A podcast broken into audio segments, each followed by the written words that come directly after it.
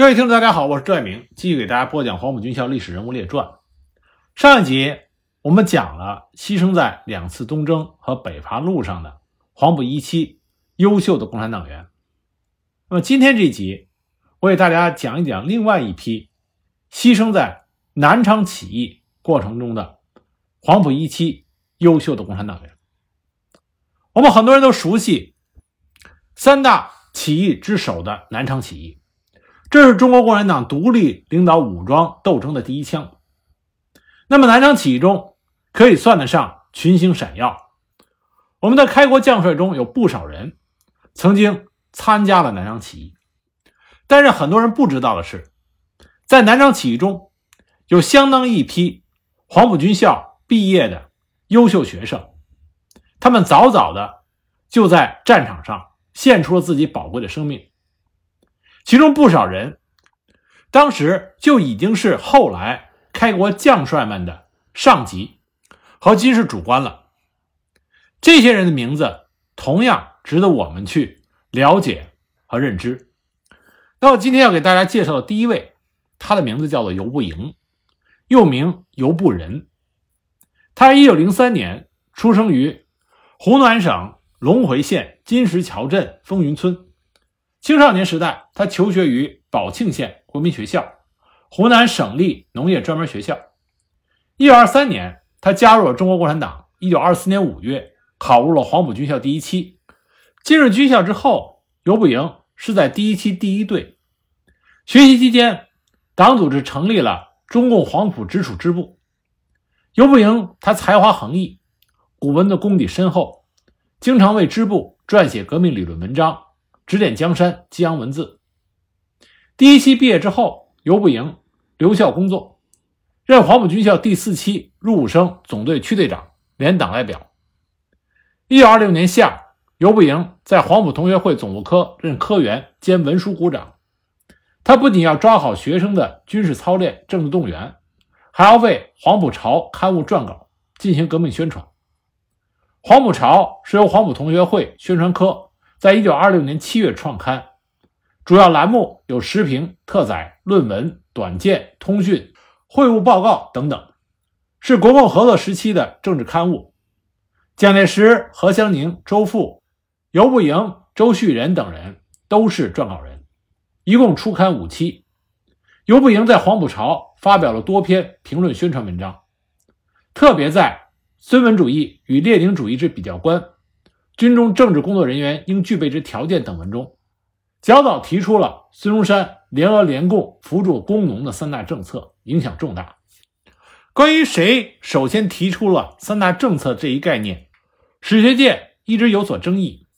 几个主要的观点是：第一种认为是顾孟余主张的，由包罗廷在一九二七年一月提出的；另外一种观点是日本学者霞田直树主张的。由任卓轩在一九二六年十月七日提出的。不过，在两年之后，也就是一九八八年，霞田直树又改变了他的观点。他认为，最早提出对联俄联共扶助农工三项政策统称为三大政策的公开性文章，是一九二六年十月三日，黄埔军校第四期学生吴善珍、第二期学生于洒度和第一期学生游步营在《黄埔潮》上第十一期发表的文章。其结论之一就是，一九二六年八月和九月间，在黄埔军校内部已经开始将联俄联共扶助农工三项政策作为一个整体，这个观点已经被确立。那么，在史料查阅的时候发现，一九二六年黄埔潮第十一期上，游步营在文后署有“八月十五日廖公纪念日初稿”字样，而吴善珍和于洒度都没有署名时间，所以成文时间无法考证。根据成文时间的推断，那么很有可能最早提出的三大政策概念的就应该是游步营。那么游步营写这篇文章的背景是：一九二五年孙中山逝世之后，国民党内部掀起了一股反对与共产党合作的浪潮。西山会议派、上海伪中央等国民党右派人士，以孙中山著作及表述中没有三大政策字样为由，企图要推翻。联俄联共扶助农工的三大政策，反对国共合作。一九二六年八月十五日，游步营为了维护孙中山的政策权威，撰写了《孙文主义与列宁主义比较观》一书纲要，分七章二十一节。八月二十日完稿的导言发布在《黄埔潮十一期》。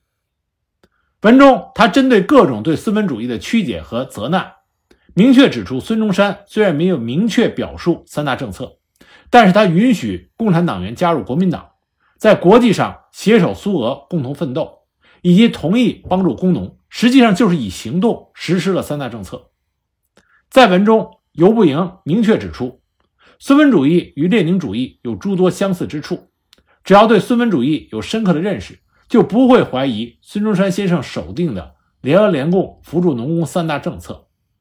此后，他还在《黄埔潮》十二期发表了应该怎样纪念双十节，十三期发表了欧战后国际政局之概观以今后革命之路，十五期发表了十月革命之后苏联各阶级、世界与中国革命运动等等文章。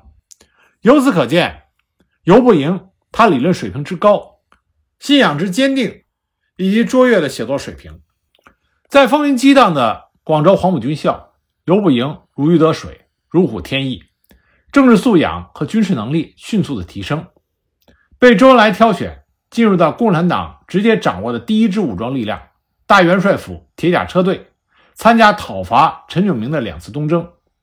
一九二五年，叶挺独立团成立，他又一次被周恩来选调到该团任排长。一九二六年七月，随着叶挺独立团北伐，在两桥战役中，尤不营出色的军事指挥才能和敢打硬拼的不怕死精神，以及丰富过硬的政治工作经验，深得叶挺的赏识，成为叶挺手下得力的爱将。一九二七年升任营长。但正当游不营随着叶挺独立团在北伐战争中胜利进军的时候，四一二反革命政变爆发，大革命遭到失败。逆境中的中国共产党决定发动南昌起义。一九二七年八月一日，周恩来、贺龙、叶挺、朱德、刘伯承等指挥各路起义军，在南昌发动了起义。经过四个多小时的激战，歼敌三千多人，占领了南昌城。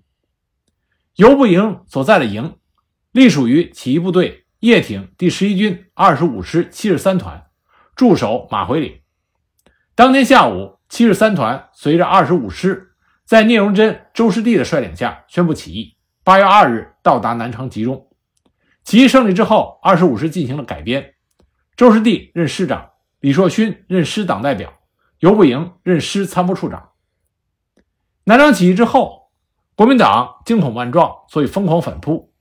八月三日，按照南昌起义前敌委员会书记周恩来的部署，两万多的起义军撤出南昌。南下广东，尤不营随朱德率领的第十一军二十五师和第九军军官教育团三千多人作为断后部队，驻守三河坝，阻击尾追之敌。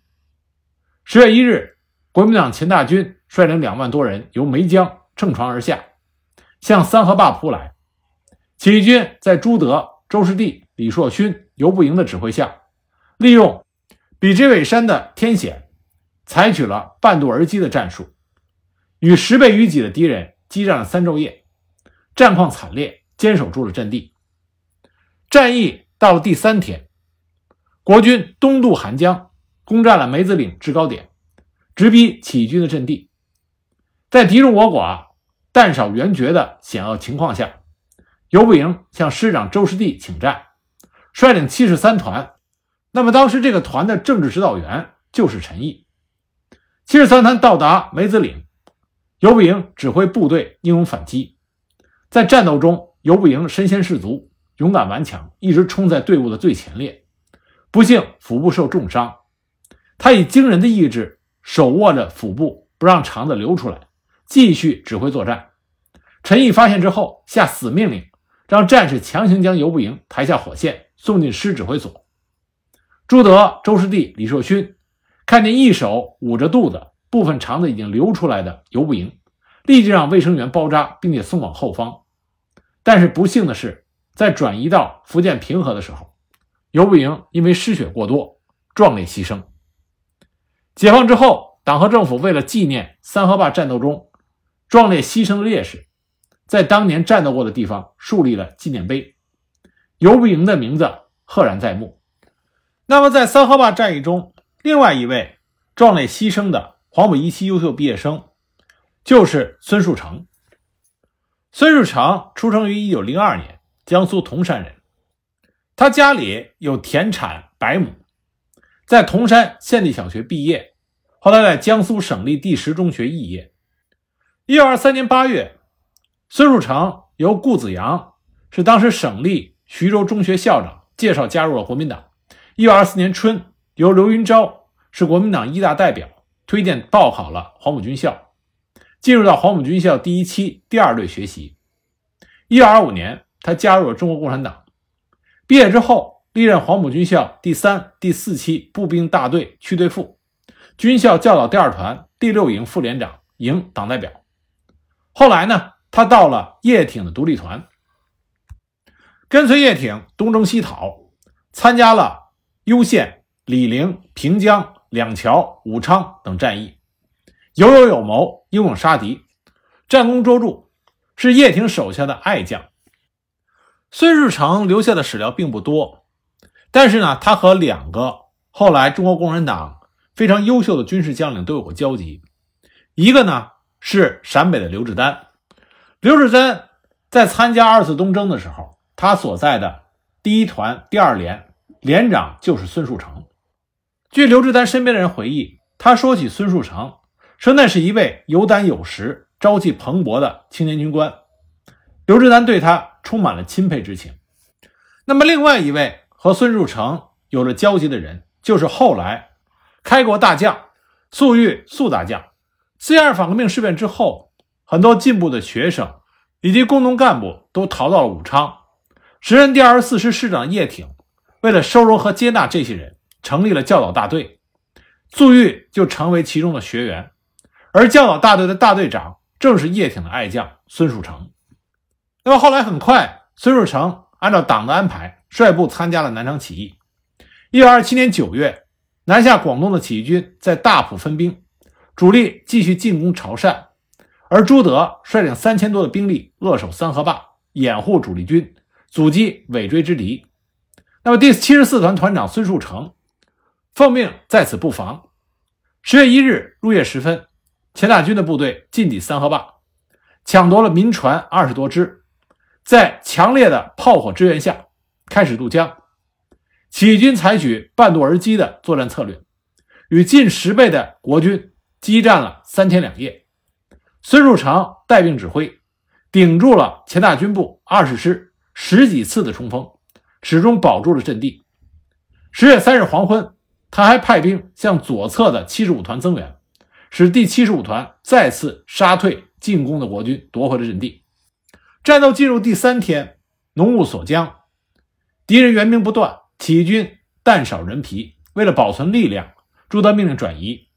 孙树成奉命在十月三日晚率领全团余部最先撤离战场。当七十四团先头部队。进入到河腰地段的时候，遭到前大军部第二十八师的突然袭击。激战之后，七十四团击退了敌人，但是孙树成他们敬爱的团长却倒在了血泊之中，年仅二十七岁。那么更加令人感慨的是，孙树成有个女儿，他四岁的时候母亲去世，过着非常艰苦的童年。后来他十七岁的时候，姥爷也去世。那么他姥爷临终的时候跟他说：“你长大成人懂事以后，一定要找到你的父亲孙树成。他南下投奔革命了，寻找自己的父亲，就成为孙树成的女儿孙淑珍大半生的执念。解放前，他一直不敢跟任何人讲寻找生父的想法，因为怕说了惹事，会有生命危险。解放之后，他定居在张家口，他豁出力气去打听他父亲的下落。”可是杳无音讯。后来还是在一九八一年七月二十九日，他的大女儿拿着《人民日报》，兴冲冲的来找他，说报纸上有老爷的名字。这是当年孙树成的一位部下王志之写了一篇回忆三河坝血战的文章，里面提到了他任书记官时的军事主官孙树成在三河坝战役牺牲。孙淑珍听到自己父亲的名字。当时就彻夜未眠，提笔写了一封长信，希望政府能够落实他父亲孙树成的革命烈士身份。当王治之看到孙书珍的信，就回想到三河坝的那场壮烈的血战。他回信给孙淑珍说：“你父亲是革命烈士，这个光荣历史一定要解决好。”在王治之的帮助下，曾经与孙树成并肩作战的开国少将李义民、杨汉生，还有就是粟裕大将，都伸出了援手。就这样，终于在孙树成烈士牺牲五十六年之后，一九八三年六月二十二日，孙淑珍终于拿到了属于他父亲的烈士证明。那么，讲完孙树成烈士，我们再讲另外一位在南昌起义过程中壮烈牺牲的革命烈士杨浦泉。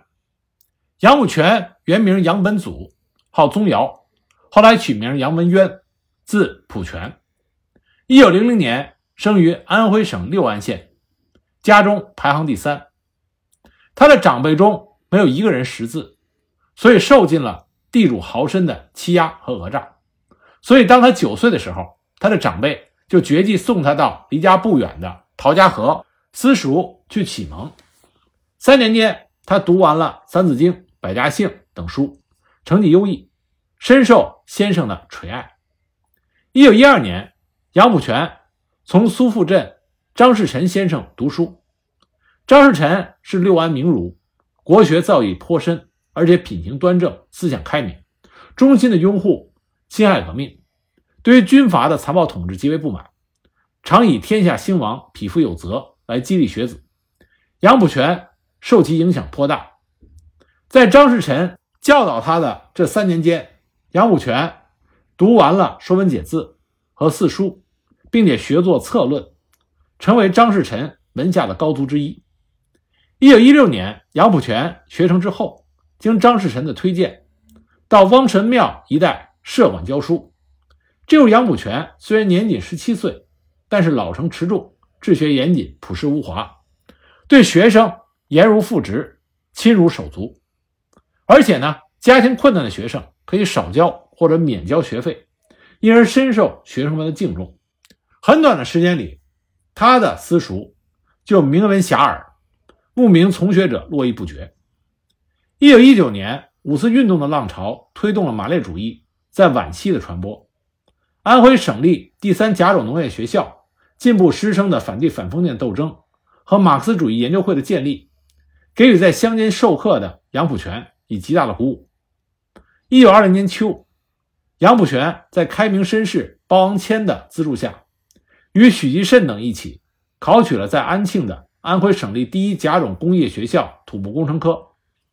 当时安庆是安徽的省会，在陈独秀影响下的一批知识分子云集于第一甲种工业学校、第一师范学校和法政专门学校，所以那个时候的安庆，一方面是军阀统治的中心，另一方面革命思潮十分活跃，以进步知识分子为代表的新派和以军阀为代表的旧派。斗争十分激烈。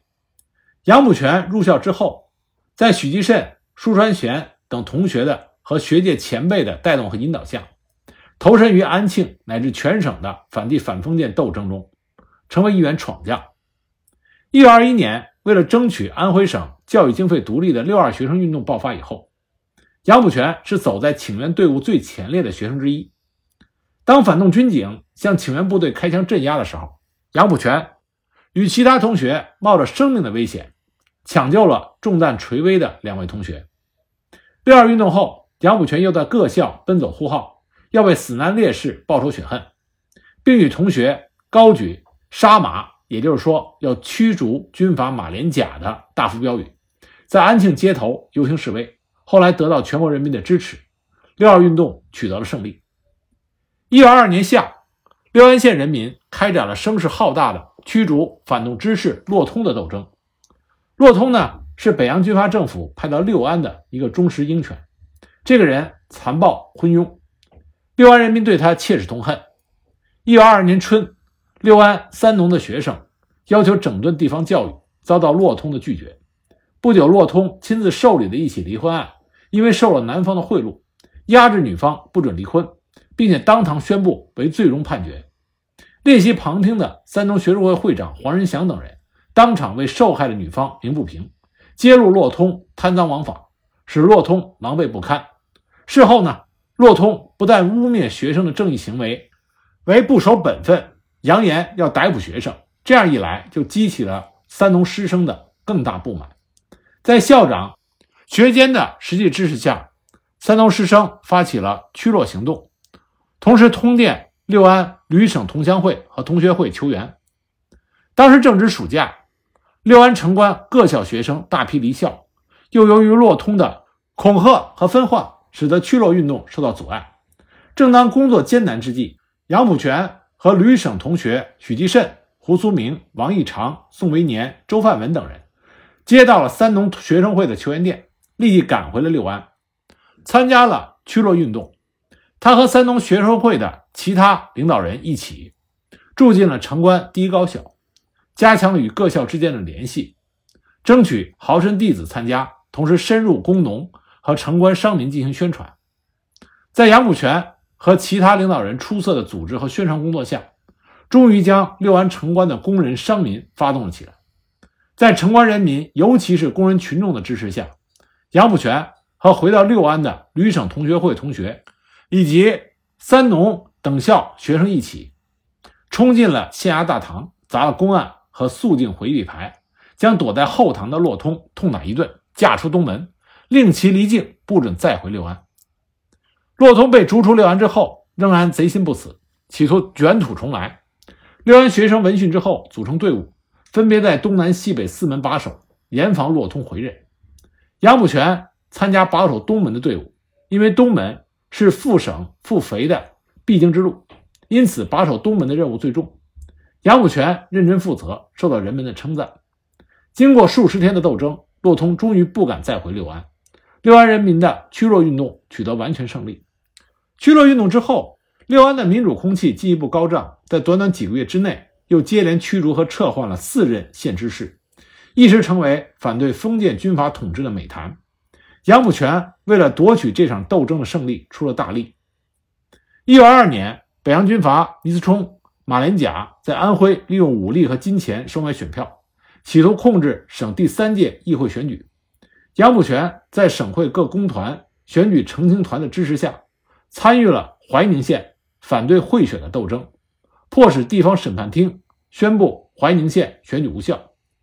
他在这场斗争中英勇无畏，表现突出，被吸收为中国社会主义青年团团员。后来，他还参与了反对曹锟贿选总统的斗争。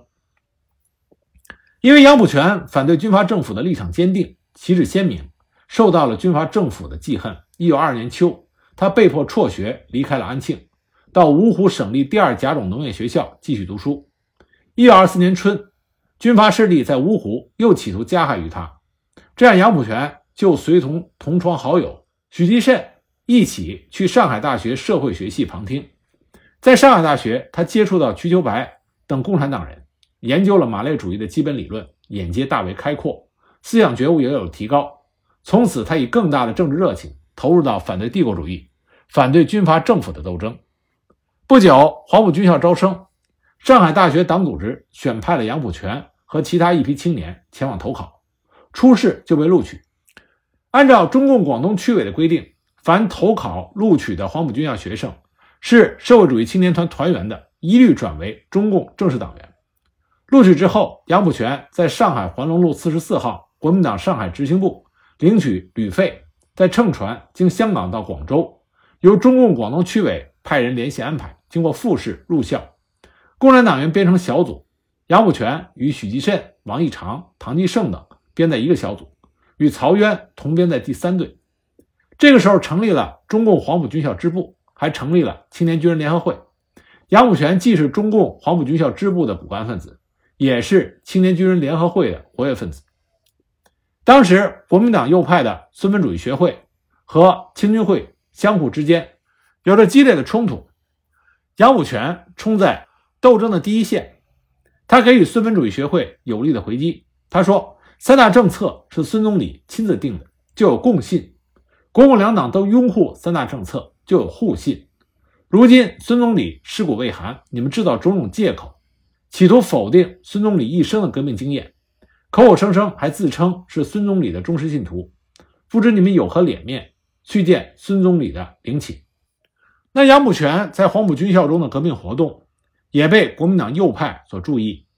一九三五年，刘天在《社会新闻》第十卷第七期的《现代史料及人物印象》的专栏文章《赤黄埔系的形成与没落》中说，黄埔军校第一期的时候，在区军委周恩来的领导下建立了第一个黄埔支部，第一个黄埔支部的书记是蒋先云，宣传干事是王义长，组织干事是杨其刚。候补干事许继慎与陈赓，其余如李之龙、刘畴西、黄锦辉、伍中豪、杨普全、卢德明等，都是第一期的 CP 活动分子。由此可见，杨普全在黄埔一期共产党员中的重要性。一九二四年十一月，杨普全从黄埔军校第一期毕业，被派到教导一团当排长。一九二五年二月，第一次东征的时候，因功升任为连党代表。同年十月，第二次东征，在攻打惠州城的时候再立战功，随即被调回黄埔军校任政治部组织科组织员。一九二六年三月二十日，中山舰事件爆发之后，国民革命军第一军中的共产党员被迫全部退出，由周恩来收容，集中在广州郊外的大佛寺举办训练班。杨虎泉这个时候也在该班受训，在训练班期间，他聆听了周恩来、陈延年、苏兆征、阮孝先、恽代英。沈宝同等人的报告，理论水平和思想觉悟进一步提高。之后，他被派到汕头任工人纠察队大队长。一九二七年四月，蒋介石叛变革命之后，杨虎泉坚决反蒋。当时他升任某师的副团长，随着东征讨蒋军来到九江。七月下旬，叶挺、贺龙等部由九江开往南昌，准备举行起义。在滞留九江期间，杨虎泉为了保密和安全。在写给家人的信中说，他已由武汉到达九江，在九江做生意缺乏盘缠，但本人精神和身体都很好，请家人勿念。当部队向南昌开进前夕，他又给家人写信说，盘缠已经解决，尽可放心。这是杨虎泉在他牺牲前给家里的最后一封信。杨虎泉率部参加了南昌起义。八月五日，起义军主动撤离南昌，沿着赣东山地，经抚州、宜黄。广昌、石城向南挺进，十八日到达瑞金县所属的人田，十九日进占瑞金县城，二十四日攻打会昌，缴获甚多。九月一日，部队从瑞金出发，绕到福建，向潮汕进军。当翻越武夷山的时候，杨虎泉在部队中大力开展宣传鼓动工作，并且为体弱有病的战士背枪。九月三日，起义军到达汀州，九月十四日进入广东境内。占领了韩江上游的大埔、松口、三河坝等地，前锋直指潮汕。九月二十三日占领了潮州，次日占领汕头。起义军占领汕头之后，周恩来派杨虎泉率领部分兵力到潮州协助民军打击地主民团。可惜在战斗中，杨虎泉不幸被枪弹击中，壮烈牺牲，时年二十八岁。他牺牲之后，起义军和当地的工农群众。为他举行了简单和庄严的安葬仪式，遗体被安葬于汕头的一座庙后。一九五七年，六安县人民政府追认杨虎泉为革命烈士，他的遗孤女儿杨少芬享受烈属待遇。今天讲的这三位烈士，他们生命都是短暂的，但却给我们留下了他们反帝反封建的斗争精神，为振兴中华而献身的赤子之心。坚定不移的共产主义信仰，他们这种为国为民的精神，寻求真理的精神，都是值得我们现在去借鉴和学习的。那么下一集呢，我再给大家继续的讲，在南昌起义过程中牺牲的其他几位黄埔军校一期的优秀毕业生。